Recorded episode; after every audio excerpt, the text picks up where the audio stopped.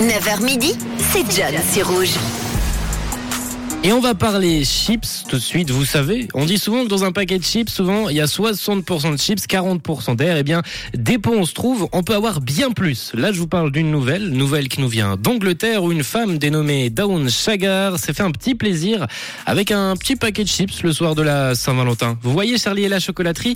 Eh ben là, c'est pareil. Notre résidente du pays d'Adèle ne nous a pas trouvé un ticket d'or pour visiter une usine à chips, mais elle est tombée tout de même sur une chips assez particulière. À l'occasion justement de la Saint-Valentin, Valentin, la marque Walkers a en effet lancé une chasse aux plus belles chips en forme de cœur en glissant par-ci par-là quelques chips en forme de cœur dans certains paquets et par chance Down tomba sur l'une d'entre elles. Problème, petit problème, elle n'était pas, mais alors pas du tout au courant, elle l'a juste pris en photo, envoyé euh, la petite photo à ses amis en mode oh là là, j'ai une chips en forme de cœur, je vous aime tous les amis et elle l'a mangée.